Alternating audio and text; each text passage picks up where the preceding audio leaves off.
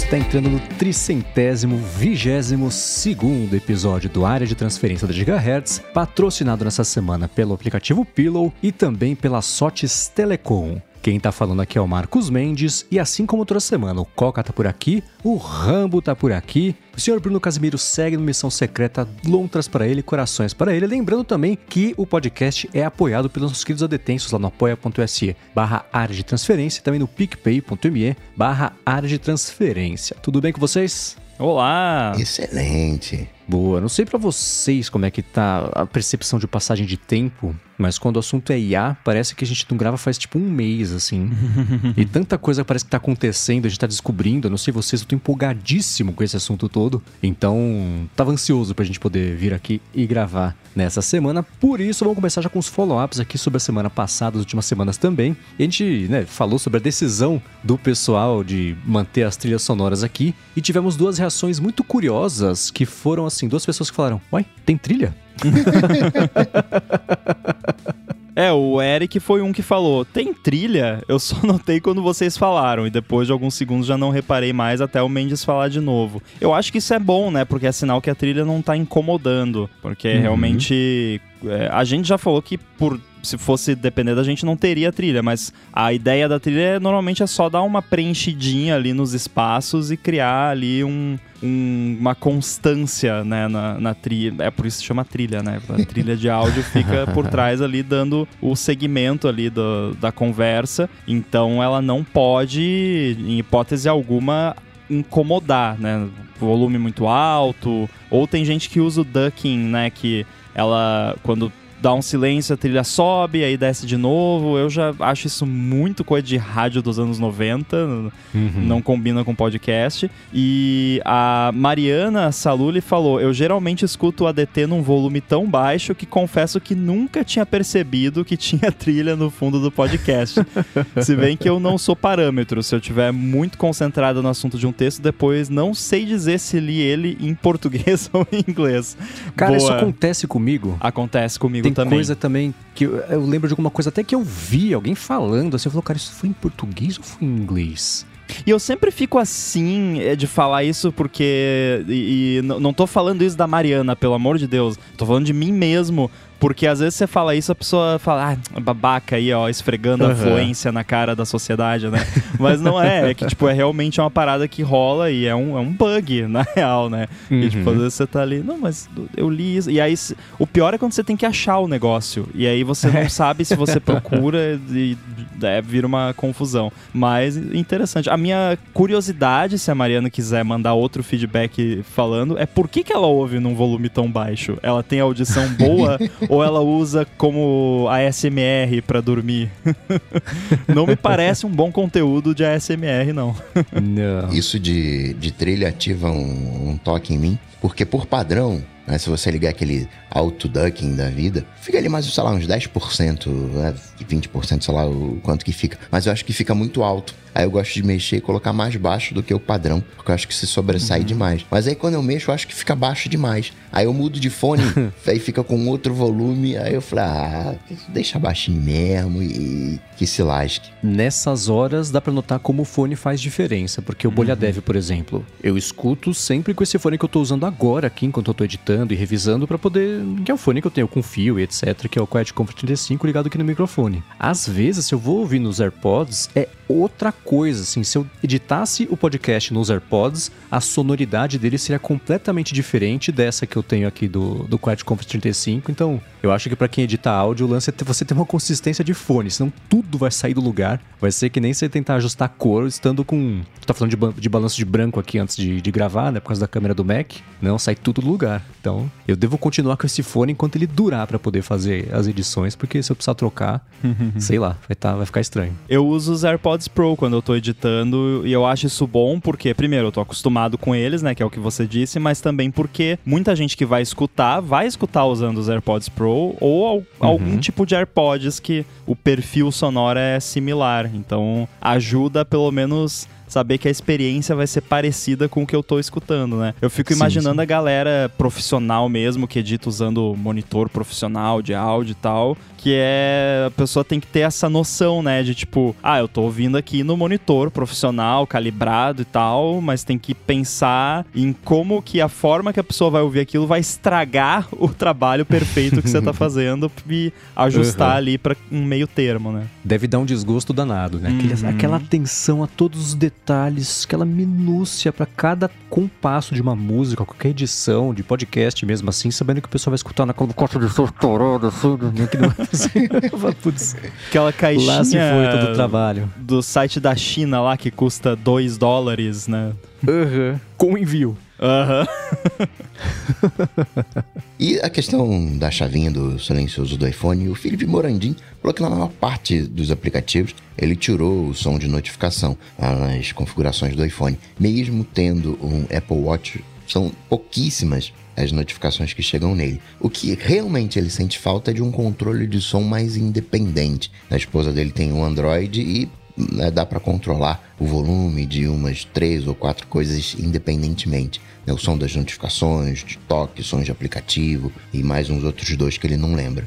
Boa, é o que eu mencionei, né? Que eu queria que desse pra, tipo, deixa o som do teclado e do dinheiro saindo da carteira lá do Apple Pay e os outros eu gostaria de tirar. Mas eu gostei que o Felipe mencionou esse lance de poder tirar o som das notificações, que às vezes a gente esquece. E eu mesmo tinha esquecido disso, mas coincidentemente, eu não sei, eu tinha lido o feedback do Felipe, então talvez isso tava no meu subconsciente e acabou me afetando aqui porque eu tava configurando um Mac novo, vamos falar sobre isso daqui a pouco, e eu percebi que tinha vários apps que eu, eu deixo a notificação ligada no Mac, mas eu não quero o som. E eu nunca tinha atinado de ir lá e desligar o som daquele app. E um deles, por exemplo, é o iMessage. Eu não quero aquele ping do iMessage. É muito chato Uhum. aquele barulho. É, e aí, às vezes, eu tô com o fone conectado no Mac, tipo, eu tô editando um podcast. Aí alguém começa a mandar mensagem enlouquecidamente. Pim, pim. Eu quero jogar pela janela o Mac, né? É, então eu fui lá e desliguei. Olha só que legal, né? Configurações. Quem diria, né? Então, é bom que o Felipe mencionou isso. Acho que deve ter mais gente que esqueceu que existe essa opção, né? É, eu faço isso, sabe por quê? Porque quando você tira o som, ele também configura para tirar a vibração. Então, mesmo quando eu tô com o iPhone no modo vibra no meu bolso porque eu tô lavando louça e tô esperando alguma coisa importante, que é o modo que eu deixo quando ele vai vibrar, tem um aplicativo que mesmo assim é irrelevante chegar a notificação. Então, esses apps eu entrei lá e tirei o som, que já tava sem som, então tira também esse lance da, da, da vibração. Então fica uma dica extra aí pro pessoal que for experimentar isso aí. E o complemento da- do feedback dele é- seria um bom item para um wishlist iOS 17, né? Ia ser bacana Pro um pessoal pouco mais de- no Android já tinha. é, exato, né? De capilarização de opções de ajustes que a gente sabe que é meio que o oposto do que a Apple faz. Ainda assim, não custa nada sonhar, né? Vai ser com machine learning. Bom, seguindo com os follow-ups, o Adilson Pereira comentou, ele mandou pra gente lá no gigahertz.fm barra feedback, alguns outros que chegaram aqui que a gente comentou também chegaram por lá, legal ver a galera adotando aí o gigahertz.fm barra feedback pra mandar feedbacks, follow-ups, perguntas, etc. o Adilson Pereira falou que ele, a gente comentou, dei a dica na semana passada do timer associado ao toggle, o Coca falou do, como é que chamava a época que você, que deu a dica? Timings. Timings também. E o Adilson Pereira falou que gosta bastante do Harvest. Ele falou que tem para macOS, tem para o iOS também. E ele gera relatório, gera até invoice, né? A cobrança, o recibo lá. O que eu acho que é bem útil, dependendo aí do tipo de trabalho das pessoas. Então ele deixou a dica para quem quiser conhecer. E eu, é claro, vou deixar o link do getharvest.com aqui na descrição também para quem quiser conhecer. Esse é o que você planta uma árvore ou não? Que tem um que você vai sendo produtivo e vai nascendo uma árvore na, na É, interface. esse, eu tô, eu tô entrando aqui no site agora para Pelo ver. nome, né? Harvest. Não tem nada parecido com. É, então, Harvest é, é colheita, né? Então, Seria o sei lá. contrário. Não, não parece ter nada arbóreo no site deles, não. Eu lembrei da Fazendinha Feliz lá do. Era do Orkut Ah, ou do não. Facebook isso aí? É a gamificação. Era do Facebook, eu acho. Mas é, você falou, se eu achar, lembrante, lembra o nome do serviço, eu coloco esse da árvore na descrição também pra matar a curiosidade do pessoal que escutou e falou: quê? Uma gamificação boa, né? Pra mim teria que ser assim, sai Kit Kat do, do monitor. Quando Uhum. você for produtivo. Mas sabe que eu já pensei em coisa assim para aplicativo de alarme, esses que você tem que fazer uma obrigação e você vai postergando. Se, sim, cada vez que você adia um alarme, você doou um real ou um dólar para uma instituição tal, ou sei lá, aí você, as pessoas vão, vão dar o dilema assim: você plantou uma árvore em algum lugar, essas coisinhas assim. Você pensa em aplicativos que pudessem fazer o bem pela procrastinação para equilibrar um pouco o karma cósmico de alguém tá protelando Uhum. Sei lá, levar o lixo, colocar planilha em dia, essas coisas assim. Eu sempre fico. Eu, eu fico. Eu tenho um conflito com esse tipo de, de coisa, porque, sei lá, me dá um bug de tipo, a consequência negativa de uma coisa é você fazer uma doação, sabe? Então, tipo, vai lá e faz uma doação, sabe? Eu fico meio. É. Me dá um negocinho assim, um faniquitozinho, mas não é, é um miniquito, não é um, um faniquito de verdade. Mas aí a estratégia é fazer uma doação para algo que você não gosta. Por exemplo, é. você é fluminense. Exatamente. Aí você tem que fazer uma doação pro Flamengo. Né? Perfeito, ser... aí funcionaria. Aí funcionaria. Adiou 10 vezes, assina o Twitter Blue. É, no meu caso ia ser Associação das Pessoas que Matam Apps, né? Perfeito. Sobre o papo aquele da NPR ter decidido vazar do Twitter, né? Tivemos aí mais alguns casos. É, foi engraçado que o, o nosso grupo interno lá do ADT virou um feed de empresas saindo do Twitter, né? PBS, a CBC lá do Canadá, a Rádio Pública Sueca também falou lá que ah, nossos ouvintes não estão mais tanto por aqui mesmo, então vamos embora. É, te, teve algum detalhe dessas saídas que vale a pena comentar? Hum, semana passada eu comentei que o fato do NPR ter saído era uma coisa isolada, mas a partir do momento que um segundo veículo grande saísse, já podia indicar uma tendência e isso poderia puxar um terceiro, um quarto. É o que está acontecendo. É claro que ninguém lá no Twitter está perdendo sono porque a rádio pública sueca saiu de lá, né?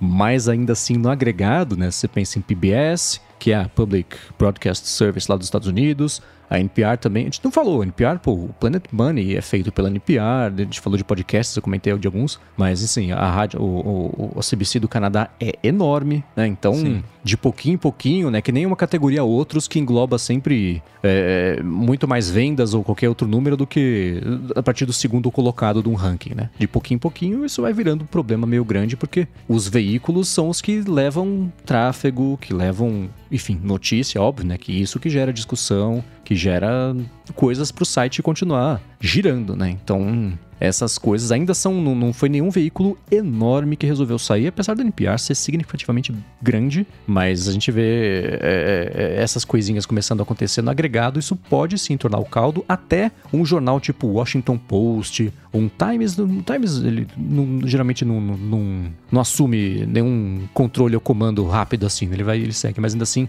Washington Post é um que seria perfeito para anunciar que vai pausar as atividades, reduzir a atividade, suspender anúncios, sei lá, fazer alguma coisa assim. E isso sim pode começar a dar mais substrato aí para os outros veículos também fazerem algo sinalizando um protesto e, enfim, né, torcendo para ver se isso convence a mudar alguma coisa, que não parece que vai convencer nada, né? Bom, ainda falando sobre picuinhas de Twitter, se bem que nesse caso não foi tanto picuinha, né? Porque a galera realmente tinha bons motivos para fazer isso. A plataforma de anúncios da Microsoft não vai mais dar suporte ao Twitter, porque eles não querem pagar, sei lá, 50 mil dólares por mês pelas APIs, que é, tipo, tem uns valores absurdos lá para Enterprise e tal. E aí foi curioso, porque eu vi essa notícia notícia, acho que mais no começo da, da semana, e nem dei muita bola, nem sabia que existia essa plataforma de anúncios da Microsoft, nunca nem tinha ouvido falar, tá, beleza. Aí, curiosamente, acho que foi hoje, né, o, o Musk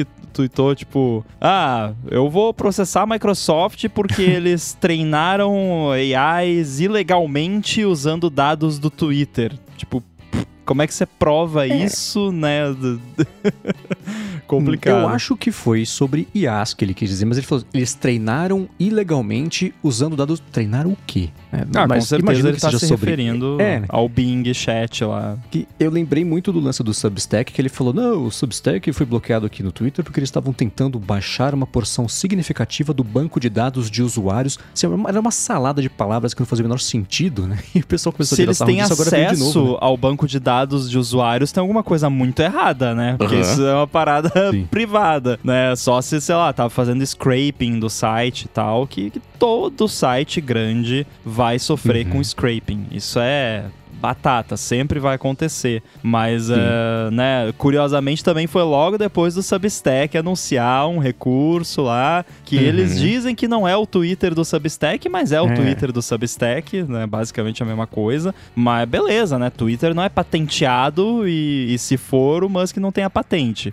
É, então, whatever, né, só mais uma daquelas coisas, tipo no começo logo depois que ele entrou que não podia postar link pro Instagram, porque não pode postar link para concorrentes no Twitter, mais liberdade de expressão, né? Então, enfim, é mais uma picuinha e provavelmente não vai dar em nada. Isso de direito autoral, né, que tá pululando, a Itália baniu o ChatGPT, a Alemanha falou, ó, talvez a gente tenha que é, banir por questões de direito autorais. Não foi por privacidade? Pelo menos a Itália eu vi que foi alguma coisa relacionada à privacidade. Na maneira como, como eles é, lidam com os dados. O que, que eles estão propondo lá? Ó, que apareça a fonte. Não, você fez esse texto aqui, esse texto aqui usou essa fonte. Né? Tem essa questão também do, dos usuários. Foi isso ou não, ou não foi, Mente? Só é um complemento. Foram duas coisas. Foi, primeiro, que a Itália concluiu, decidiu que o, a OpenAI tinha pego dados de cidadãos italianos sem autorização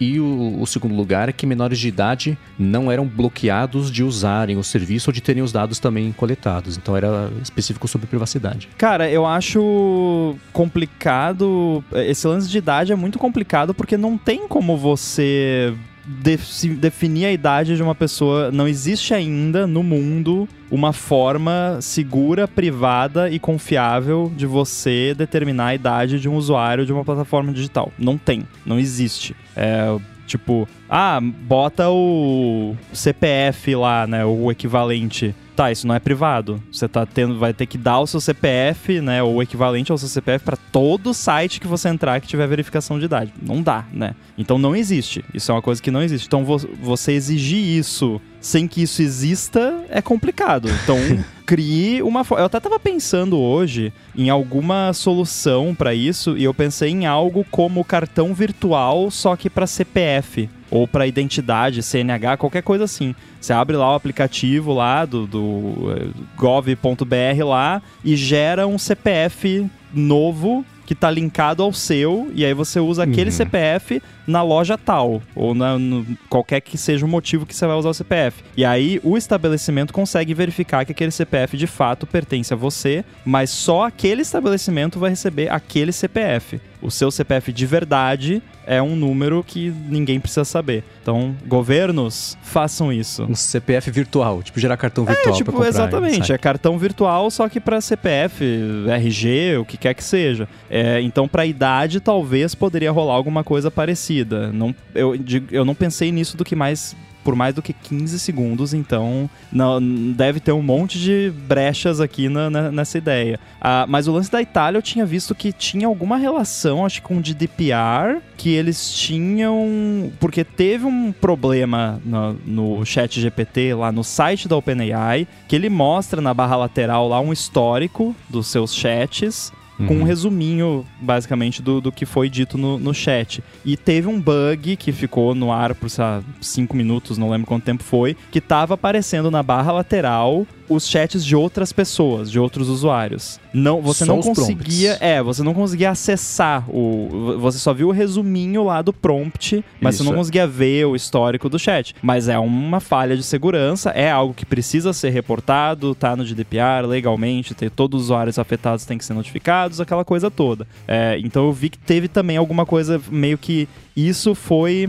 um estopim ali para a Itália olhar, né, para OpenAI e falar, não, pera aí, o que, que esses caras estão fazendo, né? Mas enfim, é uma combinação dessa treta toda. É, a Europa como um todo está começando a pensar em como é, regulamentar isso. Uma coisa é certa, né? As coisas não vão se tornar mais abertas.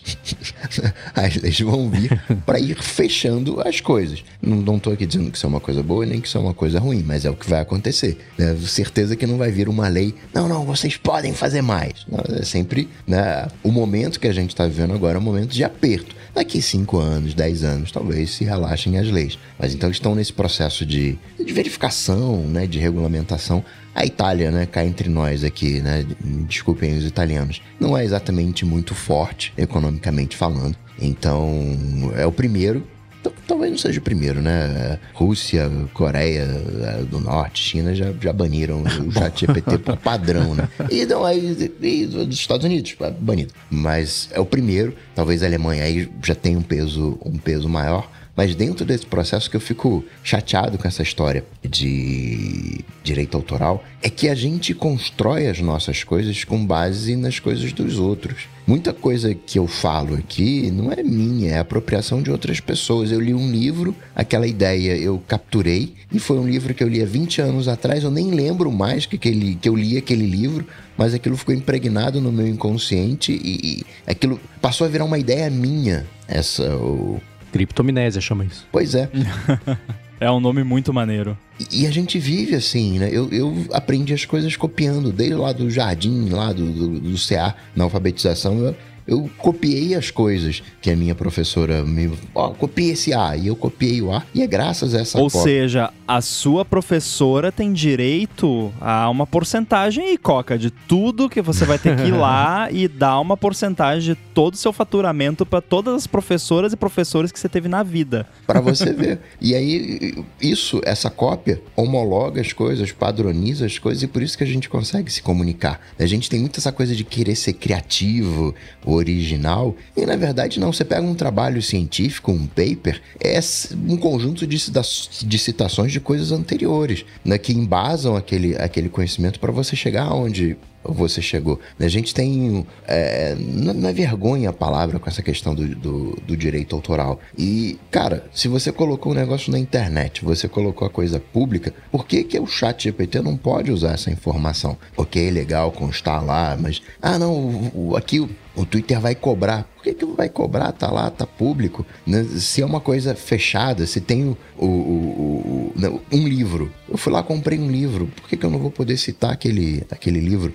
Não é reproduzir todo o livro, né? E dizer que aquele livro é meu, mas pegar a, a, as partes, né? Por que, que eu deveria pagar por isso? né, para, né, eu fico meio, meio perdido nessa história. Se alguém pegar uma citação minha, não vão pagar para mim a, citação, eu não estou pagando para professora. Mas por que, que algumas pessoas querem receber por isso? Eu acho que são duas situações. É, vou fazer o, o, paralelo com essa parte artística, porque eu acho que foi mais fácil de simplificar. Talvez não se aplique a outras, e aí vira um problema, né? Mas ainda assim, você pedir, faz o, o Dali, faz uma aquarela de um dia ensolarado. É uma coisa. Agora fala assim, Dali, faz para mim um desenho no estilo do artista tal de um dia ensolarado. É outra coisa. Pode ser que o artista tenha um jeito de aquarela que seja muito específico, né? Agora, nesse caso, eu consigo imaginar que lá na frente, daqui a 200 anos, quando os babões conseguirem dar um jeito nisso, sim, que se você pedir especificamente, faça no estilo do artista tal, o artista ganha um troco. Se você pedir, faça uma aquarela, aí sim, porque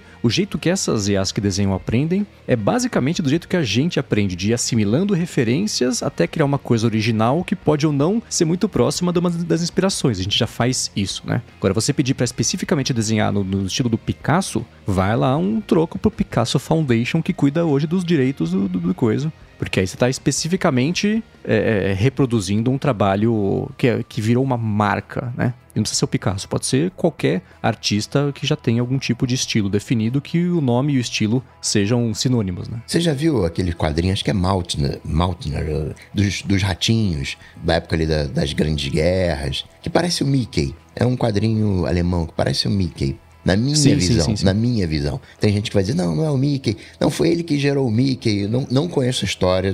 Só tô falando que eu olho para aquele desenho, a maneira né, que é desenhado o ratinho no preto, branco, a orelha, me remete ao Mickey. Pode ter a ver, pode não ter a ver, esse não é o ponto. Mas eu acho que são coisas que são fruto de uma era. Né? Por que, que eu tenho que pagar para o Picasso se eu for desenhar alguma coisa como, como o, o, o Picasso? né? O, o, Johnny Ive paga alguma coisa lá pro Jeter Rams lá porque copiou, não sei o que, não se inspirou, sabe?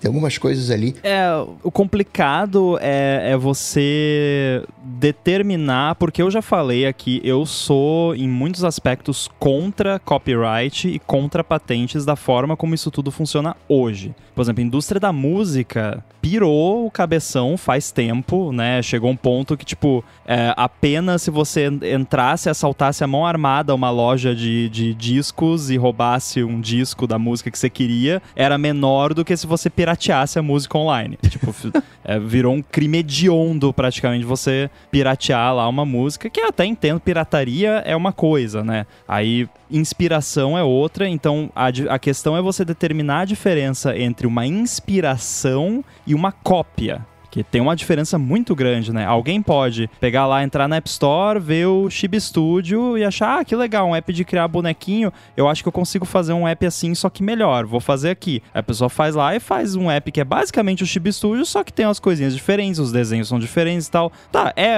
inspirado fortemente no Chib Studio? É, é uma cópia, se não tiver copiado exatamente como é o app, não é uma cópia, né? Tipo, é uma inspiração. Inclusive, tem vários na App Store se você procurar e a gente não processou ninguém, né? Agora, se o app chamar Chib Studios, né? E o ícone for o, o ícone do Chib Studios só que invertido, aí vira cópia, né? Vira uma coisa. Ou se os desenhos forem extraídos do app e, e colados lá com uma corzinha é diferente, roubo. aí beleza. Aí é roubo, é cópia, né? De, descarada. Agora, o que faz a mesma coisa, beleza, tipo, é, faz aí, né? Agora, você pega, beleza, ah, no estilo do artista tal. Tá, e se eu chegar pro artista aqui, meu vizinho, que, que é pintor, e falar para ele, ah, desenha aí um negócio para mim no estilo do artista tal, uma, faz um quadro do Yoshi aí pra eu pendurar na sala ele não vai pagar pro artista tal e eu não acho que devia também, tipo, aí é claro, a gente entra naquela questão, é uma pessoa versus um computador. E aí, de novo, uhum. as analogias estragam, né? Ou não, aí é questão de, de discussão. É, obviamente, não vamos resolver esse assunto aqui. Mas é, é uma coisa curiosa. Você pega, por exemplo, eu acho alguma, algumas questões de plágio muito exageradas, assim, que você vê, às vezes, de processos que foram ganhos até, e que, tipo, cara, não, tipo, tem um, lembra lá no fundo, assim, e não foi cópia da música tal, né? E aí você pega, tipo, a musiquinha do Mario lá e do, do Green Green, né? e, tipo, do cara lá do Japão que ouvi uma música dos Estados Unidos dos anos 50 e criou a música do tema do Mario, que é basicamente idêntica à, à, outra, é, e aí não, não foi plágio, foi uma inspiração. E eu concordo que foi uma inspiração, não acho que, que foi plágio, mas enfim, é, eu acho muito exagerado esse lance de, de de plágio. Tem aquele caso clássico, né, da música é, do, do Robin Thicke, aquela Blurred Lines. Eu, uhum. eu tava com a aba aberta aqui. Isso. Que ela parece muito uma música do Marvin Gaye. Não tem nada, ele nunca gravou uma música assim, mas ainda assim o pessoal responsável pelos direitos das músicas do Marvin Gaye processou e ganhou o processo contra o, Robin Thicke porque era parecido demais com o estilo do cara. Não era um plágio, mas é, era tão próximo das músicas dele que era uma inspiração muito, muito óbvia a ponto da corte ter falado, tá, foi o primeiro caso de copyright, sei não, lá. copiado. Eu não sei nem definir um negócio desse, ninguém sabia, mas ainda assim, né, ele foi acreditado, acho que como coautor da música, um lance desse. Uhum. E aí um, um, troco lá de cada música. E o mercado musical, por que, por exemplo, que o Google não lançou a IA que compõe música, mas tá com o, o Bard, que é de pesquisa e geração de texto? Porque o mercado musical é extremamente regulado com 100% do poder de baganha em cima das gravadoras. Essa semana acabou de sair o lance que alguém pegou uma IA, jogou na outra e fez assim, aquela cuspiu lá uma música que parecia que era do Drake, do The Weeknd, não nenhum dos dois, e era como se eles tivessem participado da música. A Universal conseguiu tirar essa música do ar. Tinha mais de meio milhão de, de audições no Spotify, viu no YouTube, no TikTok também, etc, etc. Conseguiu tirar do ar também. Então o mercado musical é muito bem protegido com essas coisas. Ele é desproporcionalmente protegido contra essas coisas, né? Teoricamente o fair use se aplicaria aqui porque é um trabalho derivativo, criativo, pode Uhum. ser considerado até como um- uma sátira, né? Ou uma paródia, e nesses casos o- se aplica o fair use e não o copyright, porém, isso é tudo muito nebuloso, né? E aí a gente tá aí nessa ditadura da, da indústria da música. Não, mas é, porque, tipo assim, você posta um vídeo em qualquer lugar. Ah, eu tô aqui no churrasco de domingo com a família fazendo um vídeo selfie aqui, abraçando o pessoal, né? E aí você posta lá em qualquer rede, é pum, vídeo tirado do ar, porque lá no fundo, lá o vizinho tava tocando lá um sertanejo lá e, e a gravadora cadastrou no Content ID e pum, seu vídeo sai do ar, sabe? Gente, não. Exemplo né? perfeito. É uma ditadura da- da- das gravadoras. Exatamente. Mas antes, você não ia falar duas coisas que você disse do negócio aí da. Eu acho que eu falei. Tinha uma que era do Robert Thicke lá. Enquanto isso, eu dei uma espiada aqui. O Robert Thicke precisou pagar 5 milhões de dólares lá pro Marvin Gaye, alguma coisa, e ele passou a ter. cinco- A fundação Marvin Gaye, ou quem que tem os direitos, passou a ter 50% dos direitos da música da Blurred Lines daquele momento em diante. Acho que a segunda coisa era o lance do, do Drake, do Weeknd, que não eram eles, e enfim. Beleza, a contabilidade tá feita então. Boa. A gente ficou tanto nesse assunto, eu quero trazer o próximo assunto aqui do episódio que eu tô empolgadíssimo, que é um. Acho que esse ponto não dá pra ser um review, que você tá com o seu computador o quê? Há 24 horas? Nem isso? Por aí, um pouquinho mais. Então são primeiras impressões e meias sobre o seu Mac novo e a gente pode falar também dos experimentos aí que você veio fazendo hoje ao longo do dia. Mas antes disso, eu vou tirar um minutinho do episódio para agradecer os nossos amigos do aplicativo Pillow, que mais uma vez estão patrocinando aqui o ADT e querem falar com você que está em busca de um jeito de acompanhar e aprender sobre a sua noite de sono, que é isso que o Pillow faz. Ele é o seu assistente inteligente para você entender e melhorar também a sua noite de sono e oferece uma análise bem detalhada com insights bem valiosos também, além de recomendações, inclusive, para você poder melhorar a sua rotina de sono. Se você tem um Apple Watch, fica mais bacana ainda, porque é só você usar o relógio lá, usou, vai dormir, beleza, ele já faz toda a análise silenciosamente e te entrega os dados pela manhã e vai fazendo isso no agregado. Mas se você não tem um Apple Watch, se quiser rastrear com seu iPhone ou com seu iPad, também funciona. Você deixa ele lá na cama, perto do travesseiro, e aí ele também faz essa análise. Ele tem uma função bem bacana, por exemplo, de alarme inteligente, então ele vai calculando pelos seus movimentos ali enquanto você dorme qual é o melhor momento de te acordar, que é o estágio de sono que é mais leve, você acorda bem mais disposto ou disposta do que estiver no sono profundo e acorda e faz... Não sabe nem onde tá, né? Então o Pillow resolve isso e uma outra coisa bacana também é que ele oferece uma opção de você usar machine learning para categorizar os sons que acontecem durante o sono. Então, para você estar desconfiado, desconfiado está roncando, por exemplo, com o Pillow você consegue fazer isso. Tem gente que fala durante o sono, na apneia, né? Quer fazer esses mapeamentos, consegue fazer isso.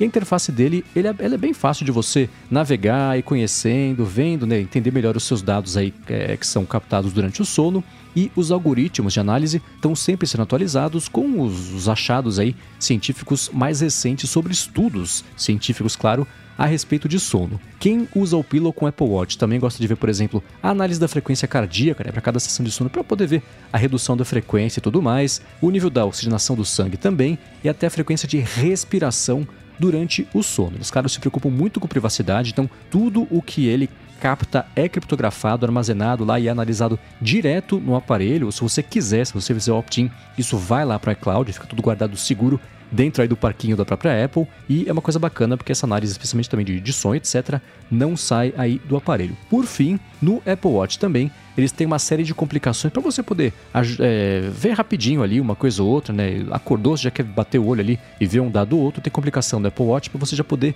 fazer isso mais rapidamente. Ainda vem um dado mais básico lá da sua noite de sono. Para saber mais sobre o Pillow, que inclusive é traduzido para o português, você vai em pillow.app. O link está aqui na descrição do episódio e ele é gratuito, mas tem uma compra para você poder, uma assinatura na verdade opcional, para você poder liberar e usar todas as funções do app. Então vai lá, pillow.app, link na descrição, dá uma espiadinha, um app bem bacana, eu uso, vale a pena você conhecer. Muito obrigado ao Pillow pelo patrocínio mais uma vez aqui do ADT e pelo apoio a toda a Gigahertz. Valeu! Agora vamos lá, quero saber do Rambo. Tá com o Mac com cheirinho de China ainda, abriu a tampa menos de 24 horas. Quais. Vamos, vamos começar pelo começo. Especificações pra gente saber do que estamos falando. Beleza. Especificações: MacBook Pro Space Gray, 16 polegadas, 64 GB de RAM, o M2 Max de 12 núcleos, 38 de GPU e SSD de 2 TB. Se eu não me engano, a única coisa que não tá maximizada é o SSD, porque eu não sou palhaço, né?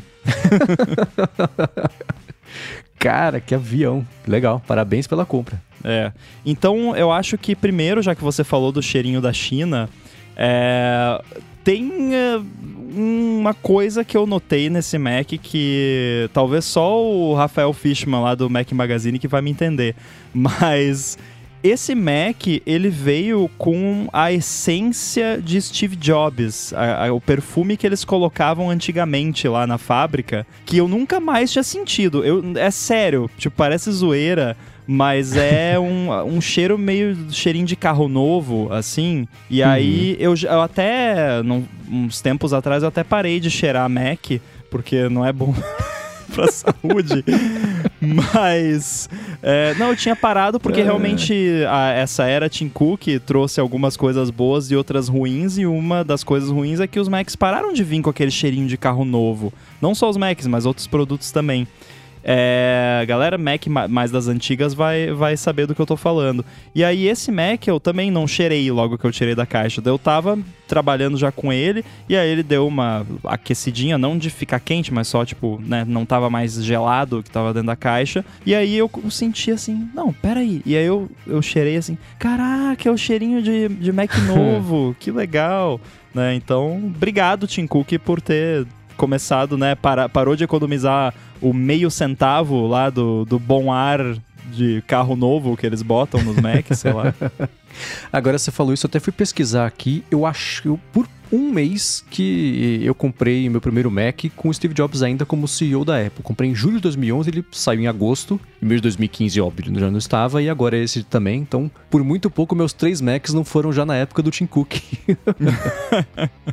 tá vendo? Mas é, talvez a primeira pergunta que, que muitos devam estar se fazendo é, mas por que diabos o Rambo foi comprar esse Mac? Porque, né, quem já sabe, eu já tinha um M1 Max de 14 polegadas do ano passado, então não precisava, de fato, fazer esse upgrade, né? E, e a resposta é porque eu quis. Essa é a resposta né, mais simples que eu posso dar. Agora, teve algumas questões que me fizeram decidir e nenhuma delas é uma grande coisa, assim, mas todas elas somadas acabaram que a, a conta acabou fechando, não no sentido matemático financeiro da coisa, mas no sentido de vou me sentir melhor se eu né, uhum. fizer esse upgrade. Até porque eu vou vender o Mac anterior, e inclusive, né, quem estiver escutando aí, quiser mandar um, uma DM aí no Insta, no Mastodon, a gente deixa aí os links na nota do episódio, a gente negocia, né? Tô, tô vendendo o Mac antigo aí. É, mas eu queria mesmo era mudar pro de 16 polegadas. Porque uhum. eu comecei. E é estranho, porque assim, eu comecei a usar mais no modo laptop, o, o laptop, que é para isso que ele foi feito. e o fato dele ser 14 polegadas, por um lado é bom porque era mais portátil, mas por outro lado a tela é menor. E a bateria também é menor, né? Mas uhum. a bateria nunca foi um problema no, no outro. Porque mesmo quando eu estou usando o modo laptop, normalmente tem uma tomada por perto, então isso não é problema. Mas eu comecei a me sentir desconfortável, porque eu me acostumei a trabalhar o dia inteiro, praticamente, no escritório, né? A maior parte ali do horário comercial no escritório, com o estúdio display, que é grandão, tem bastante espaço. E aí, quando eu ia, por qualquer motivo, trabalhar no modo laptop, ficava apertado. Xcode ali com um preview do lado, mais um negocinho ali, hum, já começava a ter que ficar sendo flanelinha de janela ali demais, né? Não ficou legal. E aí eu comecei a pensar, hum, 16 polegadas até que soa legal, né? Então, é, mas esse é um dos motivos também de eu ter feito essa troca. O outro é o SSD, que o meu anterior era de 1 tera e 1 tera dá para viver numa boa Porém, eu comecei a usar mais máquina virtual com o Virtual Buddy lá, instalar a versão Hum, beta de macOS tá. em máquina virtual, instalar versões anteriores de macOS para fazer testes de, de apps e tal. E aí a coisa começou a apertar e aí eu comecei a armazenar a minha biblioteca de máquinas virtuais num SSD externo, que é maravilhoso, Thunderbolt, rapidão, tudo, mas é um é, é um negócio ali, né? A bolsa de colostomia digital que tem que estar sempre pendurada ali no, no Mac. Eu tenho que estar sempre carregando aquele negócio. Não gostei. Então acabei que preferi fazer isso. Eu tô usando mais Docker também. Docker pesa um pouquinho. É, e isso também foi o motivo de optar por mais RAM também, porque aí eu posso rodar um monte de máquina virtual ao mesmo tempo sem me preocupar que vai chegar no limite muito rápido. Então, essas coisinhas todas, mais um, ganho de performance que vocês vão ver não é não seria justificável só pelo ganho de performance, mas ga- ganha um pouquinho de performance e é sempre bom, né? Qualquer tempinho ali que você puder salvar no, no uso do dia a dia, depois, no final do ano, dá uma diferença, como vocês verão quando eu compartilhar os números. Ah, sim, é. É, eu, minha curiosidade é sempre essa primeira impressão de você sair de um monitor pequeno, que 14 polegadas pra mim tem o tamanho de um dedão. Eu acho muito pequeno, apertado.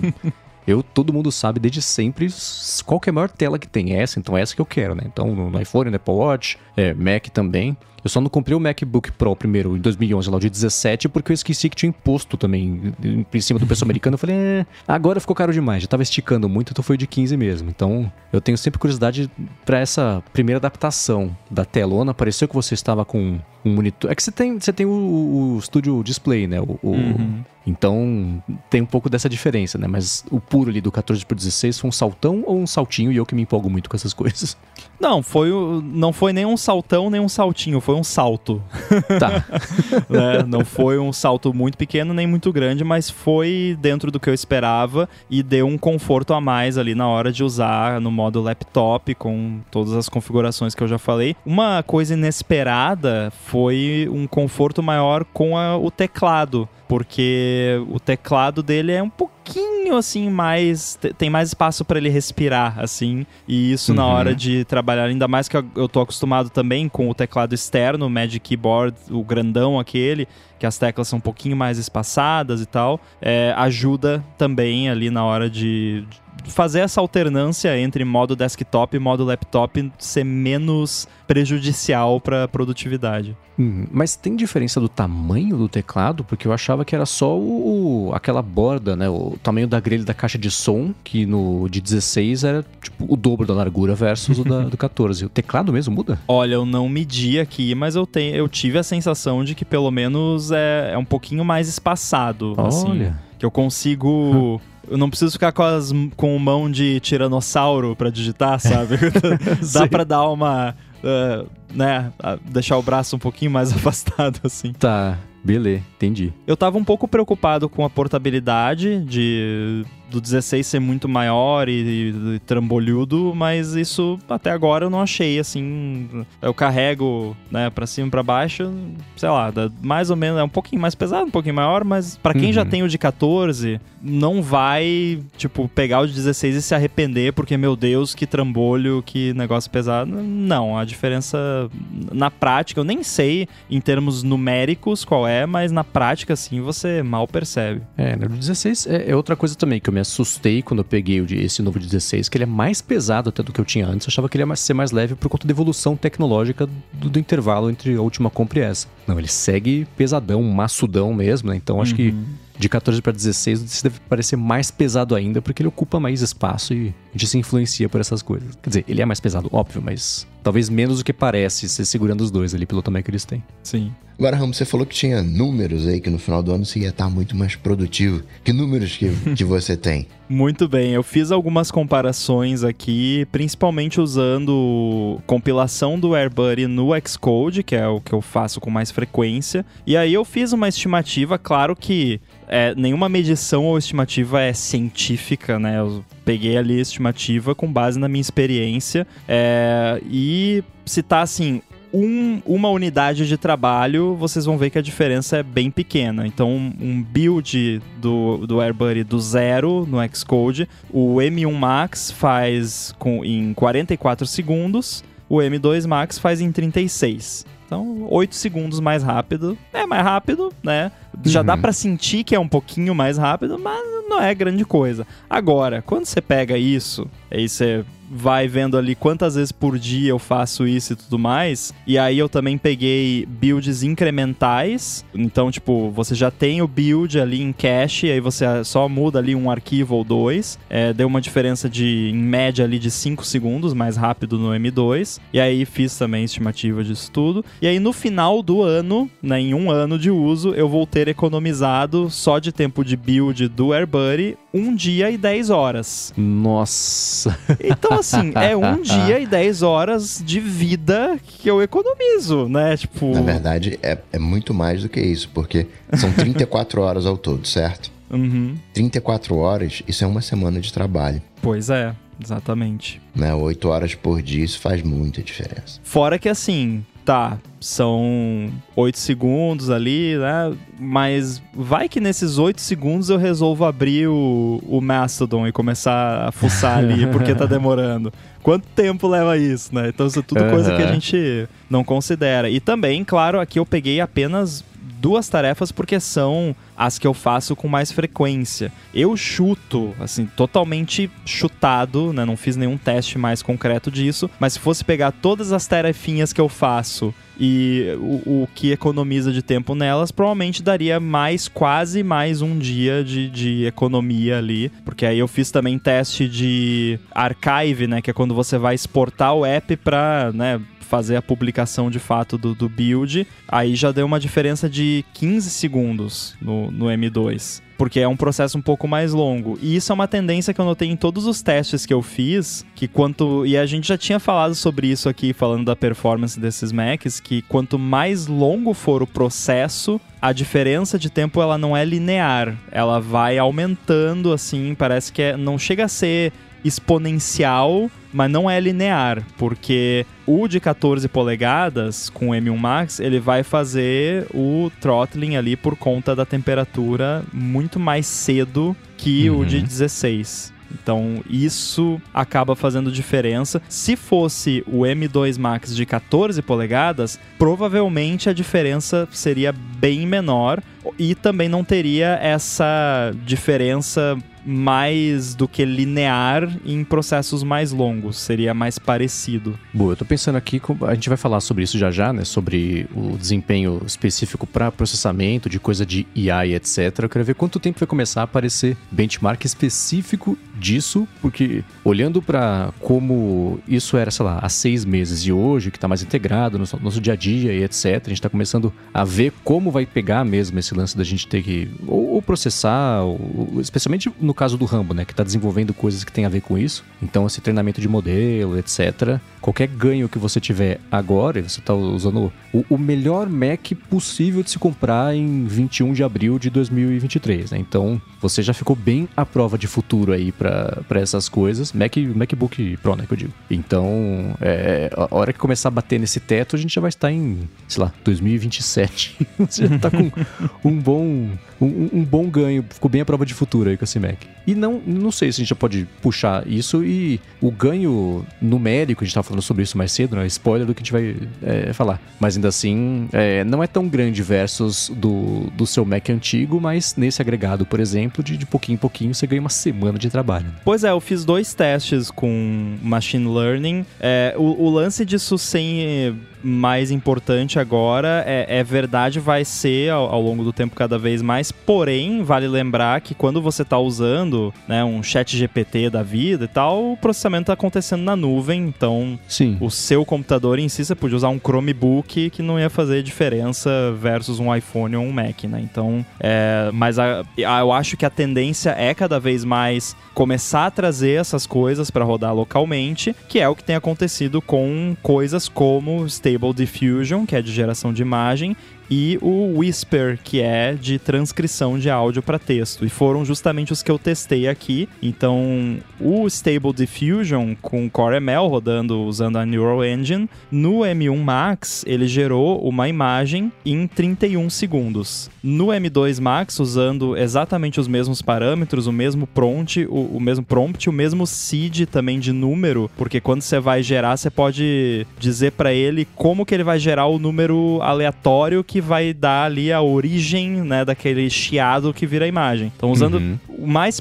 exato possível, os mesmos parâmetros, tudo. M1 Max 31 segundos, M2 Max 22 segundos. Foram 9 segundos de diferença. E assim, tá, 9 segundos, não é. Mas você percebe, porque na hora que você roda ali, a barrinha de progresso anda bem mais rápido. Você sim. olha ali, né? É.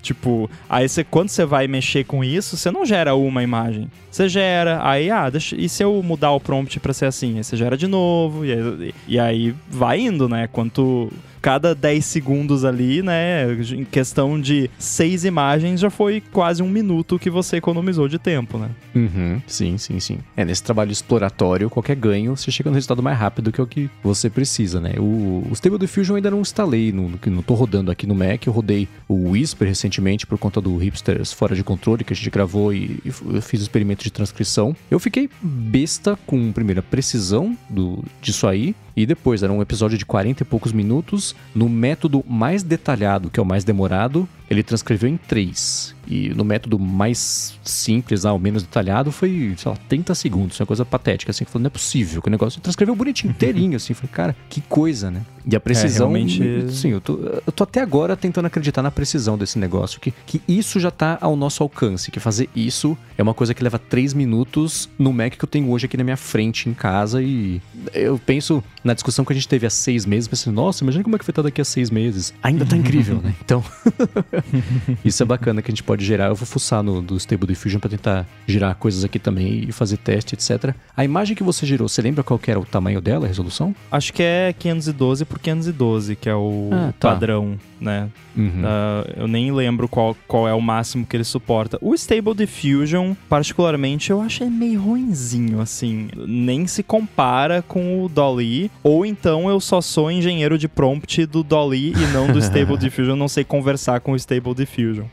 Começou a, a fragmentação da engenharia de prompts. Vai ter os É. times, né, dos, dos, dos- fãs de cada um. Inevitável. O, o tribalismo de qualquer coisa que existe. Agora, o Whisper, que você comentou, ele pode ser rodado, né, lá com o serviço da OpenAI no, no servidor, mas ele também tem uma versão que roda local e tem uma versão que roda na Neural Engine, usando o Core ML. E aí eu fiz um teste de um episódio do Stack Trace de 1 hora e 20. Ele transcreveu esse episódio de 1 hora e 20 usando o modelo médio, não é nem o basiquinho, nem Uhum. o top, em 50 segundos. Então, 1 hora e 20 de áudio, Pô. transcrito em 50 segundos no M1 Max. E no M2 Max levou 30 segundos. Então foi aí já, né, 20 segundos já dá uma boa Aham. diferença. É, esse foi realmente o que me deixou mais impressionado, não só a diferença, mas a velocidade ponto em ambos, porque 50 segundos para transcrever um negócio de 1 hora e 20 e com uma qualidade boa, assim. Eu não testei ainda com o modelo mais top,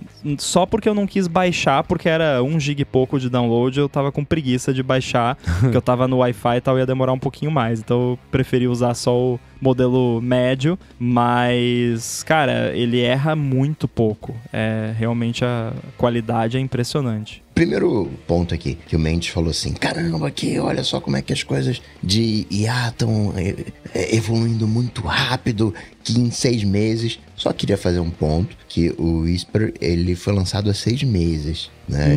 Eu di- digo isso porque eu tô usando o Whisper, né? Eu, rodo ele no meu Raspberry Pi e para fazer as É transcrições verdade. Sim. Ele roda no Raspberry Pi também. funciona maravilhosamente bem. Claro que é um pouquinho mais lento, né? O Raspberry Pi não tem. Não é um. um é ARM, né? Mas não é um, um MacBook Prozão. Mas estou rodando lá e, e, enfim, erra pouco e tudo mais. Eles lançaram. teve sim uma atualização que tem os, os modelos detalhados, né? Que o Mendes fa falou, né? E eles lançaram a versão 2. Mas, assim, porque eu fico meio, meio temeroso, né? Quando o pessoal fala assim, não, caramba, tá evoluindo muito rápido. Evoluiu muito rápido, mas o que a gente tá vendo hoje é um retrato de dois anos atrás, em função dos, dos treinamentos né, que aconteceram ao longo do tempo. Então, né, só, só pontuar assim, ainda tá lento, né? Não vai vir, não vai chegar no meio do ano e vai ter uma máquina nova falando, né, dando ordens para você ou, ou, ou coisa do tipo. Ainda continua sendo questões estatísticas ali por detrás, mas sim, o reconhecimento é maravilhoso independente da qualidade de áudio. Se você pegar num, num, num microfone bom, é 100% de, de, de transcrição. Se tiver um, um microfone mais fuleirinho, aí dá uma aprimorada, usa um modelo né, com, com mais detalhes e realmente impressiona. E o bacana é que funciona em português, né? Funciona. Ele. Isso é uma coisa legal, né? Eles não falam muito de português, mas é completamente multidioma, né? Eles falam muito de inglês, inglês, inglês, inglês, inglês, mas acaba sendo multidioma. Eu preciso que você me conte depois qual versão do modelo você está usando, porque a versão do modelo que eu peguei aqui, ela só funciona realmente com inglês. Ou eu fiz alguma coisa errada, porque eu tentei transcrever um trechinho de um ADT e ficou mó engraçado, porque eu fico eu mandei pro Mendes e aí ele interpretou o que a gente tava falando como inglês e, e repetiu um monte de vezes a mesma frase e tal, e ficou parecendo tipo uma letra de música, assim, ficou mó engraçado. ficou. Te mano. Eu falei, eu comentei com o Rambo, parece quando a gente brinca com o teclado preditivo, que vai apertando todas as sugestões assim, a todos do meio, né? Pra tocar, tocar, tocar, tocar. E ficou bem engraçado, não fez o menor sentido, óbvio, né? Mas ficou divertido. Muito bem, ó, eu quero, a gente vai seguir, é claro, né? É inevitável que a gente siga falando sobre esses assuntos de desempenho, especialmente para processamento, implementação das partes de IaaS e tudo mais, eu tô empolgadíssimo com isso. Mas enquanto não chega o momento de falar sobre isso, eu vou fazer o seguinte: fazer aqui o segundo patrocínio do episódio de hoje e depois, claro, fazer o Alô ADT, a que você que está escutando pode interagir com a gente, mandar pergunta, feedback. O Alô DT é a parte de perguntas. Se tem uma dúvida sobre alguma coisa, quer saber o que a gente acha. Assistência técnica, para isso tem o Google, tem o Chat GPT, né? Se ele não alucinar. Mas ainda assim, você pode uhum. interagir com a gente, manda lá, pode mandar no, por, por e-mail, lá no gigahertz.fm feedback. Mas vamos lá. O segundo patrocinador aqui do episódio de hoje é a Sotes Telecom, que quer falar com você, que tem uma empresa que quer agilizar e economizar com a comunicação interna. A Sortes Telecom é uma operadora de voz e dados que oferece soluções de telefonia para empresas e ela tem um serviço de PABX na nuvem que é a solução perfeita para sua empresa ter facilidade e mobilidade também, facilidade quando o assunto é a instalação de ramais e linhas telefônicas. Isso porque, com o PABX em nuvem da Sortes Telecom, você implementa ramais na sua empresa totalmente pela internet, sem precisar de fiação, quebradeira, um planejamento louco, aquela coisa que demora e sempre tem que fazer duas, três vezes que não dá certo. Com a Sortes Telecom não acontece isso, porque você faz tudo pela internet e ela dispõe também de uma série de ferramentas de gerenciamento para você poder acompanhar, por exemplo, com painéis e relatórios, as métricas das ligações das suas equipes. Além disso, com o PABX em nuvem da Sotes Telecom, você tem custo zero na comunicação entre a matriz e as filiais, então além de ter facilidade para administrar os a mais e de ter acesso às métricas também de ligações, você economiza com a comunicação interna. Uma outra coisa bacana também é que nas regiões de São Paulo e São Bernardo, ela dispõe de um serviço de fibra óptica link dedicado para empresas. Então, se você está procurando qualidade de serviço, flexibilidade e baixos investimentos nos serviços de voz, entre em contato com a Sortes Telecom que eles vão te ajudar. Acesse o site deles que é sortes.com.br, vou soletrar S-O-T-H-I-S.com.br ou então lá no Instagram, no Facebook, fala com eles pelo arroba Sotes Telecom. Aí você comenta aqui, escuta aqui o ADT e pronto, dá o primeiro passo para resolver de vez a telefonia IP e a comunicação da sua empresa. Muito obrigado à Sortes Telecom pelo patrocínio contínuo aqui também do ADT e pelo apoio a toda a Gigahertz. Obrigado, Valeu. Sote. Muito bem, alô ADT, o Paiva Júnior perguntou o seguinte: alguém aí tem problemas de interferência ou falhas com os AirPods? Ele falou que tem os AirPods 1 de 2019 e também os AirPods 3 e já trocou de iPhone e em todas as combinações acontece tanto falha, ele fala que o áudio fica mudo por 3 ou 4 segundos, como ficar também com o som meio metalizado lá, pra, tanto para ouvir quanto para falar. E aí? Bom, qualquer fone Bluetooth ou qualquer coisa sem fio, ponto, né? Vai ter falha em algum momento e interferência. Isso é meio que inevitável. Eu acho que a questão é a frequência com que isso acontece e se chega ao ponto de incomodar, provavelmente está acontecendo mais do que deveria, né? É, eu tem uma parada bem curiosa que acontece aqui, por exemplo, quando eu saio do elevador aqui do prédio, no térreo, e só no térreo, no momento que eu passo pela porta do elevador e saio ali pro hall de entrada, os AirPods dão uma pipocadinha. Tipo, falha assim, menos de um segundo, né? Daquele cortezinho rapidinho assim e volta. Tem algum equipamento lá que, que reflete alguma coisa, ou o próprio metal ali da, do frame da porta do elevador, não sei, alguma coisa rebate ali que o, o iPhone e os AirPods se perdem por um minutinho ali, um, um minutinho não, um momentinho de tempo. É, se isso acontece com muita frequência, eu veria o seguinte: existe alguma correlação entre o lugar onde você está e, e, isso acontecer? E existe alguma correlação entre o app que você está usando, que isso é muito importante, tipo, você está usando o Apple Podcast, está usando o Spotify, está usando o Apple Music, está usando o Overcast, acontece com qualquer app, né? Aquela coisa de ir eliminando variáveis até você descobrir qual é a variável que está causando problema, né? Então, tem um monte de etapas de debug aí que eu tentaria, né?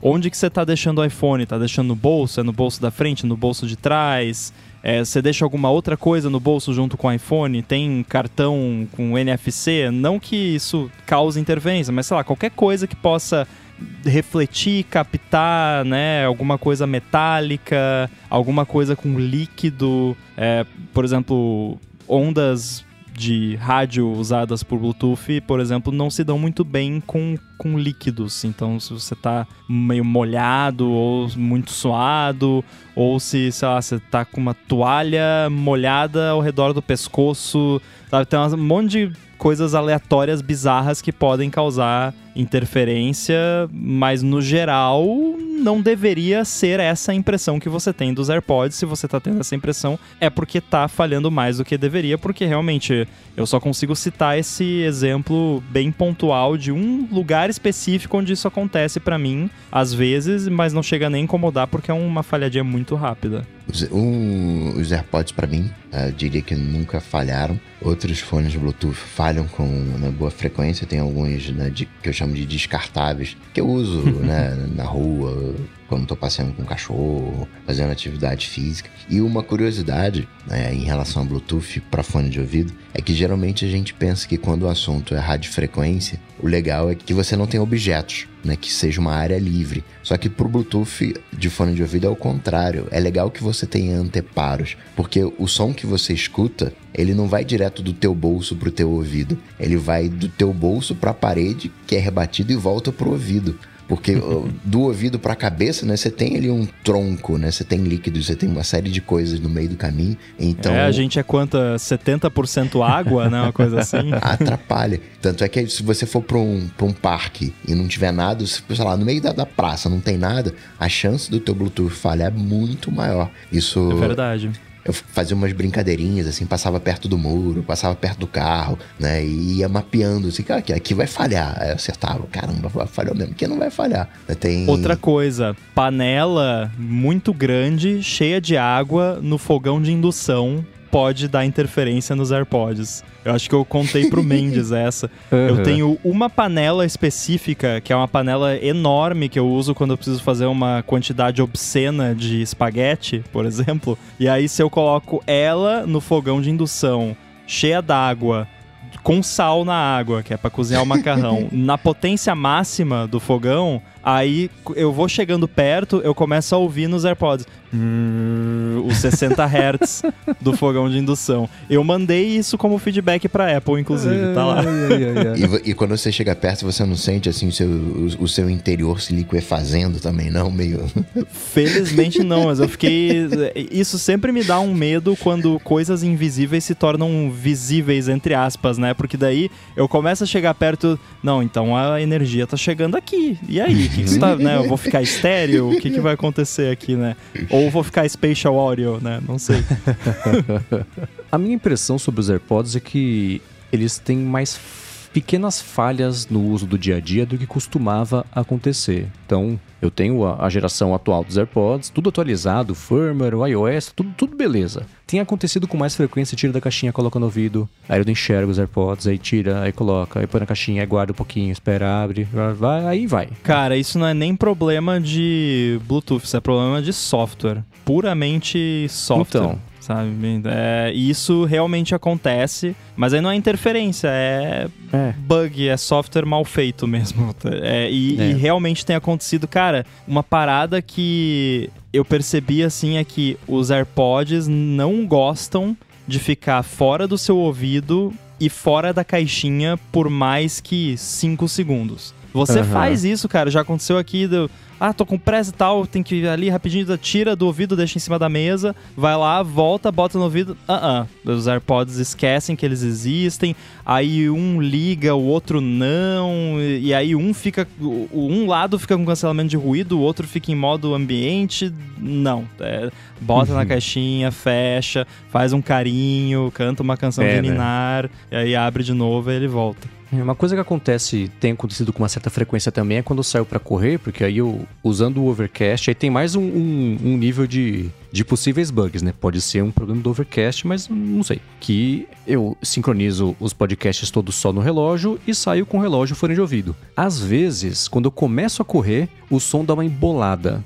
E aí fica meio picotado, eu tiro os AirPods do ouvido, espero um pouquinho, coloco de novo, aí vai. Aí funciona normal. Então, ele tropeça lá no começo, deve tentar ficar recuperando e, e, e fazendo um. sei lá. Mas aí ele dá essa bugada. Então, tiro do ouvido, espera um pouquinho, coloco e aí segue. Então, se essas coisinhas que eu digo que eu tenho percebido com mais e mais frequência que acontecem. Um que aconteceu esses dias que eu achei estranho foi: guardei os AirPods na caixinha, fechei a caixinha, o iPhone deu play. Ele continuou tocando com a caixa de som do iPhone mesmo, podcast que eu tava ouvindo. Que, de novo, já, pode ser um bug do Overcast, também. mas não costumava acontecer, é o que eu tenho a dizer. É que às vezes você vai colocar, e isso eu sei porque já recebi mais do que um e-mail de suporte do AirBuddy achando que isso era alguma coisa do, do AirBuddy que estava causando isso. Da pessoa uhum. tira os AirPods do ouvido, no momento que vai botar na caixinha, sem querer, aperta o negócio e é, deu um, um, race condition ali que, tipo, o device não detectou que os AirPods tinham saído do ouvido, então ele ainda tava com o sinal ativo ali de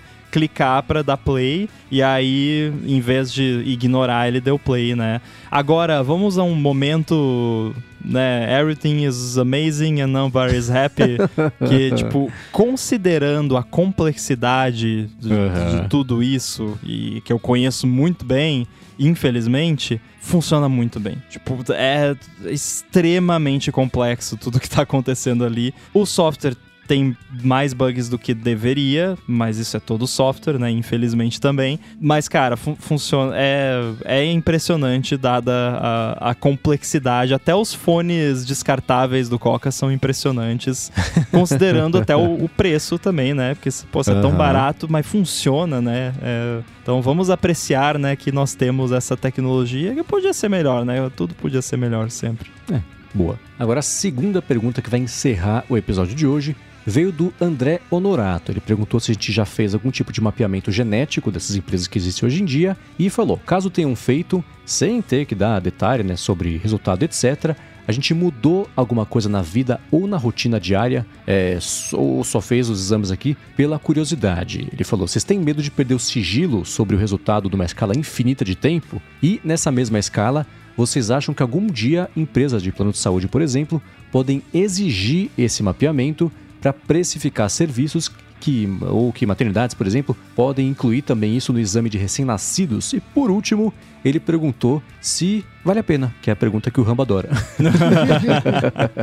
Olha, é, vale a pena é muito pessoal. É, claro que a gente poderia falar por horas, né? Porque isso é realmente é um assunto bem complexo e, e entra bem naquele lance de prós e contras e análise de riscos e tudo mais, né? Eu fiz dois mapeamentos desses diferentes e o principal motivo foi curiosidade, realmente, tipo, ah, vamos ver se o que eu acho sobre né, a minha ancestralidade e tudo mais, se é verdade ou não. É, e eu vejo que muitas, muitas pessoas ficam inconformadas quando descobrem que né, o, o, que elas uhum. ouviram da família a vida inteira não era verdade sobre ancestralidade e a, ao ponto de acusar a empresa do teste de que não, isso aí é mentira, né? Porque eu sou europeu, mas aqui tá dizendo que eu tenho 30% de não sei aonde, né? Mas enfim, é, no meu caso tava um papel lá escrito branco e é isso, então foi bem sem graça nessa. Eu tava esperando alguma surpresa assim, divertida. Não, só branco, é, sem graça. É, mas enfim, tem o lance da, da propensão maior a determinados tipos de doenças e tal. Tem a questão comportamental e de, de gostos, né? Tipo, no meu lá deu, ah, é, você tem, sei lá quantos por cento chance de tomar mais cafés num dia do que a pessoa média, né? E aí é por causa de um gene lá que informa o negócio do sabor amargo e tal, e é isso. E pessoas que têm isso costumam gostar mais de café, que é o meu caso e tava lá. Tem coisas que não fazem tanto sentido, mas sobre a pergunta de ter mudado algo na vida ou na rotina diária, sim, eu não mudei nada na rotina diária necessariamente, mas teve algumas questões lá que eu não vou detalhar aqui porque privacidade, mas questões de propensões maiores a determinados problemas que eu passei a acompanhar mais de perto. E a, a ponto de tipo chegar lá no, no médico, ah, vamos fazer o check-up aqui, ah, inclui isso aqui também porque eu fiz o teste aqui e até o do médico até elogiar, né? Ah, que bom que você falou isso, né? E aí na hora de interpretar, por exemplo, o resultado de um exame lá, às vezes sabendo que você tem uma determinada variação genética, a opinião do médico que está analisando pode ser diferente. Ele pode, pode ser que para uma pessoa qualquer aquele resultado é normal ou anormal, mas para você, por causa de uma variação genética, o que tá como alterado na real, não, mas com essa variação genética isso aqui é normal, ou não, no seu caso isso aqui é baixo ou é alto, e é, por aí vai. Então sim, teve algumas coisinhas apontadas que, que me fizeram mudar, ao menos começar a acompanhar mais de perto alguns fatores de risco para se acontecer alguma coisa, tomara que não aconteça, pegar o mais cedo possível e tratar, né? Ah, com a questão da da privacidade, o meu maior medo, na verdade, é aquele lance de, tipo, pegarem lá uma amostra de DNA numa cena de crime e dar azar de bater com o meu DNA num negócio desses se for usado para isso, né? É, que já aconteceu com, por aí. Então, esse é o único medo atual que eu tenho. Mas, uh, lance de plano de saúde, particularmente, eu não tenho nenhuma opinião sobre o assunto. Eu fui no mercado esses dias, aí tinha uma fila de autoatendimento. E era engraçado, né, que tinha uma pessoa ajudando na fila de autoatendimento, então não era tão alto assim. e eu tava passando os Sempre tem. É, aí a pessoa né, que tava ajudando chegou pra, pra mim: Você tem um aplicativo? Falei, não tenho. Eu né, gosto de fazer aquele small talk, mas por que o aplicativo? Não, com essa compra aí, pô, ia sair muito mais barato, você ia ganhar 50 reais né, usando o aplicativo. E é a história da venda de dados, né? E eu não fiz. Né? Estavam me dando dinheiro e eu não fiz. E aí querem pegar, porque se você ler a política de privacidade desses serviços, é dantesca. Eu não vou fazer isso, é, é nunca. Né? Porque ficar lá no bancão de, de, de, dados é reaproveitado. Tanto é que você recebe atualizações do, do protocolo né? com base né? naquilo que eles aprendem. Então, não pretendo fazer tão cedo exatamente por essa questão de, de sigilo. Acho que ainda precisa amadurecer mais. Não acho que os ganhos eles são tão grandes nesse momento, porque você não tem uh, tratamentos envolvendo uh, genética. E esse é um dos, um, um dos motivos que não tenho medo hoje da exigência dos planos de saúde. Vai acontecer a exigência dos planos de saúde? Vai. Mas quando tiverem tratamentos baseados nisso. Então, primeiro virão os benefícios. A galera fala: ah, você tem aqui uma condição tal, vamos tratar aqui. E aí, quando isso se popularizar, acredito que os planos de saúde vão passar a exigir. Claro que hoje sim existem tratamentos genéticos, mas eu falo como, né, como o próprio Rambo falou: isso não faz parte da medicina hoje. Né? O cara lá, não, o médico pede meia dúzia de exames que ele pede para todo mundo e a partir dali inicia um, um Dr. House da vida para tentar descobrir o que que, o que que é. Não tem ainda. E é lupus. Pois é, ainda não tem essa popularização, então não, não me sinto empolgado para fazer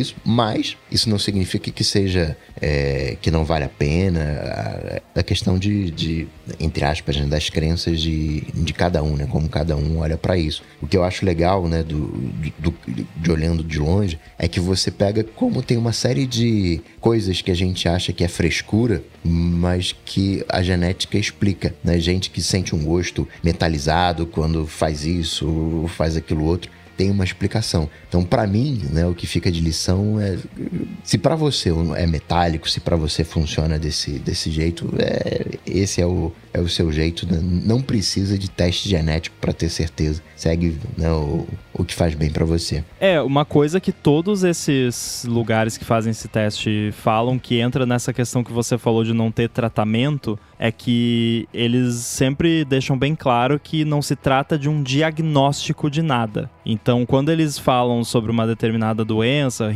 é, é sobre risco, não é sobre você tem isso aqui, ou você vai ter isso aqui. Pode estar tá lá, ó, você tem um risco 96% mais alto por conta da combinação de, de genes ali de ter tal doença no futuro. Então, isso não é que eu estou dizendo que você tem, mas eu tô dizendo que de repente é uma coisa que você tem que acompanhar mais de perto que a pessoa média, né? Então, por enquanto, isso não diagnostica nada e não, não fornece tratamento nenhum para nada, mas, né, como eu disse, no meu caso, apontou coisas que me fizeram acompanhar certos parâmetros mais de perto que eu não acompanharia antes. Então, nesse caso, para mim valeu a pena.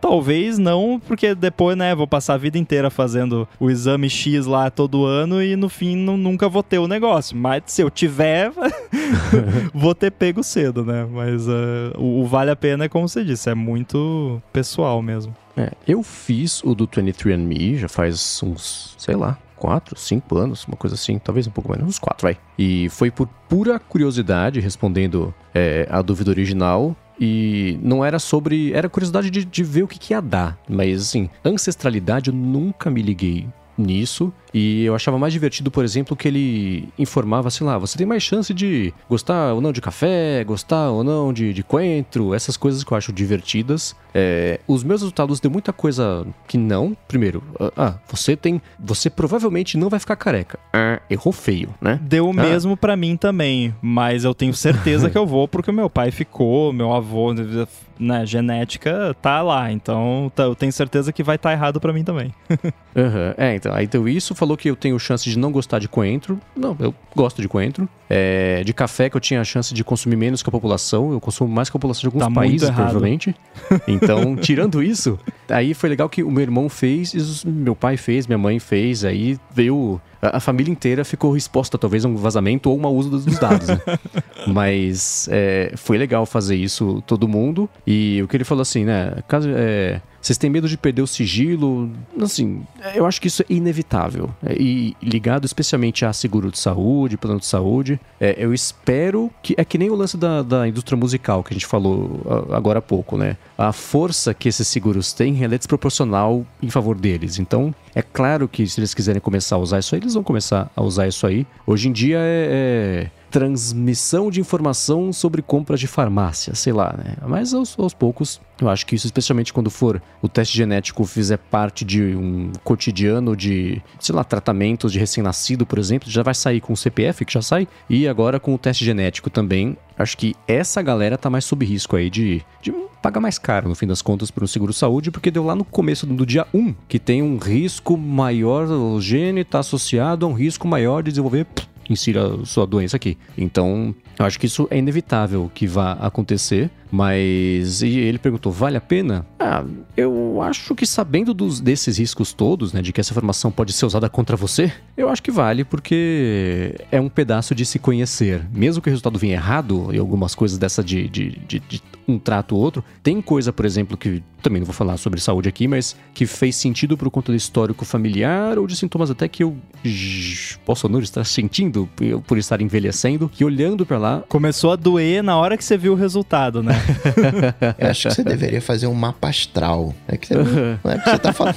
Não é que você tá falando assim, não, é legal ver. Eles, eles erram, assim, né? Mas tem uma parte ali. Então você é. pega uma parte e acredita isso, né? Essa parte aqui, essa parte que eu gostei, eu vou acreditar nessa. Essa aqui não. Faz um mapa astral, faz um mapa astral, você vai gostar. Hard data, né? São coisas que, assim, meu avô tinha, e, e tá lá a marcação genética dessas coisas. Isso aí sim, né? Esses outros comportamentais ou de, de, de preferência, de gosto, aí é claro que é. É que tem bem menos um, estudo um também, chute, né? né? É. Tipo, estudo de, de de qual gene que contribui para tal doença ou não é muito mais sério e tem muito mais do que o estudo de quem gosta de café ou não, né? Então. Sim, sim. É. A, existe uma diferença na qualidade dos dados. E, e tem até, né, na questão mais das doenças mais sérias, tem até alguns que ele pergunta se você quer ver ou não, né? E faz você uhum, até sim. fazer um quiz lá, um testezinho. Exato, é. E teve um teste desses que eu não quis ver.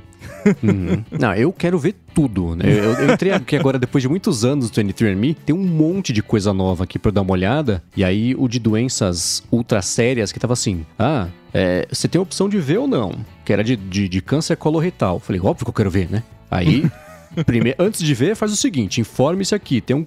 Aí ela explicou o que, que é. Aí chegou no resultado, tá, você não tem nenhuma chance. Quer dizer, mas nenhuma chance não, você não tem genes associados a isso. Falei, pô, maior suspense pra nada, né? o, pri mas... o, primeiro teste que eu fui fazer disso, que é, né, de tipo, ah, tá bom, eu quero ver. Aí, ah, então faz. Ele começou a fazer tanta pergunta que eu comecei a ficar nervoso. Não, mas se ele tá fazendo tanta pergunta, é porque eu tenho esse negócio aí, né? Aí chegou uhum. lá e falou, ah, não, você não tem não.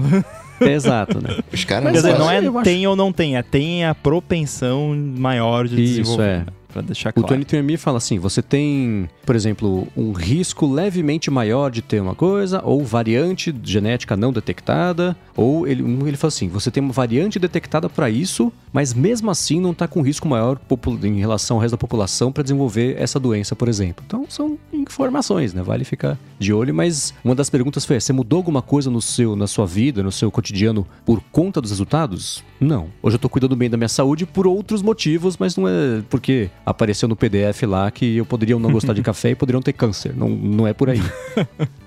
Você nem passou a pentear o cabelo já que você não é careca. É, então, né? Começou a usar mais shampoo, né? Exato. Mas é, vale a pena, vai bem de cada um. Espero que a gente tenha respondido pelo menos uma das dúvidas aqui que o André Honorato mandou. Se você tiver dúvidas, você pode mandar pra gente lá no gigahertz.fm feedback que a gente traz aqui nos próximos episódios. Eu quero agradecer ao aplicativo Pillow e também aos nossos amigos da Sotes Telecom pelo patrocínio do episódio de hoje, a vocês que deixam avaliações, recomendações também para ajudar aqui mais gente ainda a descobrir o podcast, ao Edu por sempre por seguir editando e fazendo a gente, como vocês gostam de falar, a gente soar inteligente aqui a cada episódio. Muito obrigado, Edu, de coração, por tudo que você faz por nós para garantir que toda sexta-feira chega o episódio para a galera poder escutar. E, claro, também ao Coque Rambo pela copresentação de mais esse episódio aqui do DT. Sempre um prazer e uma honra. Para falar comigo, vocês sabem, só ir lá no chat GPT, no Google, bater Coca-Tech que a gente troca uma bola. Ou então lá no Instagram, no arroba coca.tech, manda uma DM. Para falar comigo, você procura o meu DNA aí pela internet. você pode me encontrar no mastodon.social, arroba underline inside, no Instagram Guilherme Rambo 2. Inclusive tem um Mac aí à venda, MacBook Pro 14 polegadas, M1 Max. Para mais detalhes, podem me chamar aí que a gente troca uma ideia. Valeu! Bom, eu sou MVC Mendes lá no Mastodon e no Instagram também. Apresento um monte de podcasts aqui na Gigahertz e também o Bolha Dev, que é um podcast diário que sai de segunda a sexta com notícias sobre tecnologia, inovação e desenvolvimento. Participei na última semana do Hipsters Fora de Controle, um spin-off do hipsters.tech da Alura específico sobre inteligência artificial e também, por fim, escreva lá para ifeed.pt. Muito obrigado mais uma vez pela audiência de vocês e a gente volta na semana que vem. Valeu. Tchau, tchau.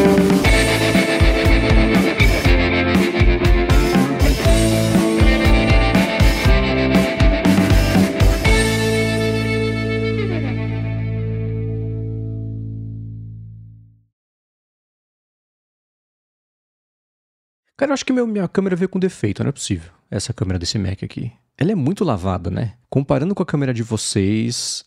O, Ah, mas o a tudo minha bem, né? É do coisa. iPhone, daí não é, conta. Então, mas a do Felipe gravando essa semana a fonte do Mac novo dele também, a minha é muito lavada, cara, a cor, né? Cara, eu acho que pode ser a Estranho. iluminação, talvez. Porque a sua iluminação, eu acho que ela é bem. É, tá vendo? Tá dando meio que um flare por cima da imagem.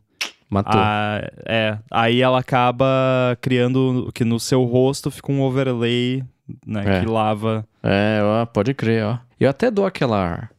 Quer ver? Vou fazer É, aqui. tipo, enquanto a gente não tá gravando ofici- real oficial, deixa eu mostrar pra vocês aqui, ó. Ó como é que é Nossa, a iluminação aqui normal, ó. Fica Uhum. horrível, porque tem uma luz bem aqui em cima, fica essa sombra forte. Aí eu tenho Tá. aqui um atalho que é Ring Light Mode, que eu vou ativar agora. Que aí ele desliga a luz de cima, deixa ligada Uhum. o LED da, da mesa. E eu tenho a Ring Light aqui, que aí dá o preenchimento. boa. Senão ficou aquela coisa horrível com a sombra forte e tal. É, eu vou ter que, que achar um. Quer dizer, não uma grande perda, né? Mas ainda assim, achar um, uma, uma- uma- um coverzinho aqui pra colocar no Mac, só um apoiozinho assim, que aí já tampa a luz incidindo diretamente. Nossa, que diferença que faz. Eu baixei o Camel, fucei, mexi no Hue, Saturation, Curves, Shadows, Highlights, tudo horrível. Eu Falei, não é É, possível. o meu aqui eu mexi Pronto. também porque o, o default da, da câmera é muito saturado pro meu gosto, muito puxado pro verde, o balanço de branco, e muito.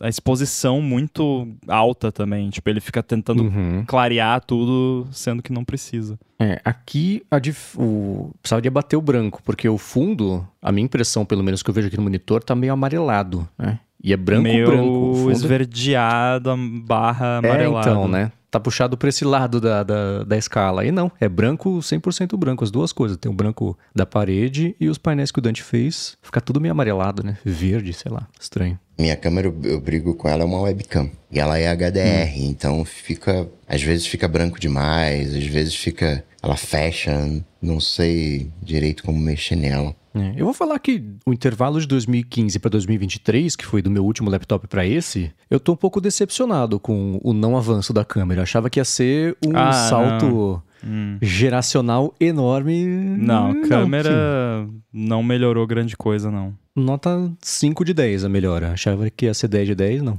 Ó, vou mandar aqui no, no iMessage pra vocês. Eu, eu peguei um screenshot da, da sua câmera e mexi bem pouquinho só na- nas cores, só pra dar um tapinha parecido com o que eu dou na minha aqui. E já vocês vão ver que já fez toda a diferença. Nossa, é, é bem, bem diferente. É ruim. Esse é Não, o termo ó. técnico, é bem ruim. Não, o- da- com os pequenos ajustes de, de cor, melhora bastante. Aham. Basicamente, tira o verde, né? Tem, Tem, né? esverdeado, né? Verdade. Você ficou com. A sua pele ficou com a cor da sua pele, não a cor de doente. É, então se você usar o Camel e fizer esse ajuste que eu fiz aqui, mais esse detalhezinho pra não pegar a luz assim, acho que vai ficar legal. Investir numa ring light pode ser uma boa também. Não precisa ser uma ring light especificamente, ou qualquer luz difusa que você possa botar na sua frente, porque você Aham. tem também aí o problema da luz de cima, né, que tem uma sombra Sim. aqui e tal. E aí mais luz em você, acho que vai dar uma ajuda também. É, no Camo não tem como fazer. Tem ajuste de, de hue, brilho, vibrance, saturação, contraste, gama e sharpness. Não tem, tipo, reduzir um pouco o canal Não tem tint? azul ou verde. Tint. É, então. Foi- né? Como não? Mas é o que eu fiz aqui. No Camel? No no Camel, Camel. tem. No Camel, no Camel tem lá, tem White Balance, daí se você habilita o White Balance, tem Temperature e tem Tint. Uhum. O tint é mais pro verde ou mais pro magenta. Você tem que botar mais pro magenta. É. E aí eu diminuí também um pouco a temperatura, que estava muito quente. Você pode diminuir um pouco agora. o saturation também. E acho que exposure também pode fixar e reduzir um pouquinho. Só se você tá com uma versão diferente do Camel. Não, não, tô mexendo aqui agora. Ah. Até troquei a câmera do, do- a fonte aqui do StreamYard pra dar pra ver como é que ficou. Tá. Eu acho que tá Melhor. muito frio agora. Ah, a gente inventa problema pra cabeça, né? Não precisa Flanelinha de, de nada Photoshop remoto. e eu nem tô vendo. Opa, ah, ah, disso. aí ah, tá pronto. melhor, tá melhor. Esse brancão ficou mais, mais, Ótimo. mais Coca vivo. tá no mudo, Coca. Esse brancão ficou Pronto, mais vivo, tá ficou maneiro. lindo. Ficou maneiro, Tá ficou no mudo maneiro. de novo. Eu coloquei a pauta na frente do. Ó a automação aí, ó. Coloquei a pauta na frente da câmera. Meu tá- Deus. É o Biquemo bagunçou tudo. Cara, esquece. Deixa pra lá. Isso é um podcast, é áudio. Tá no tudo seu certo. tempo livre, você dá uma mexida aí.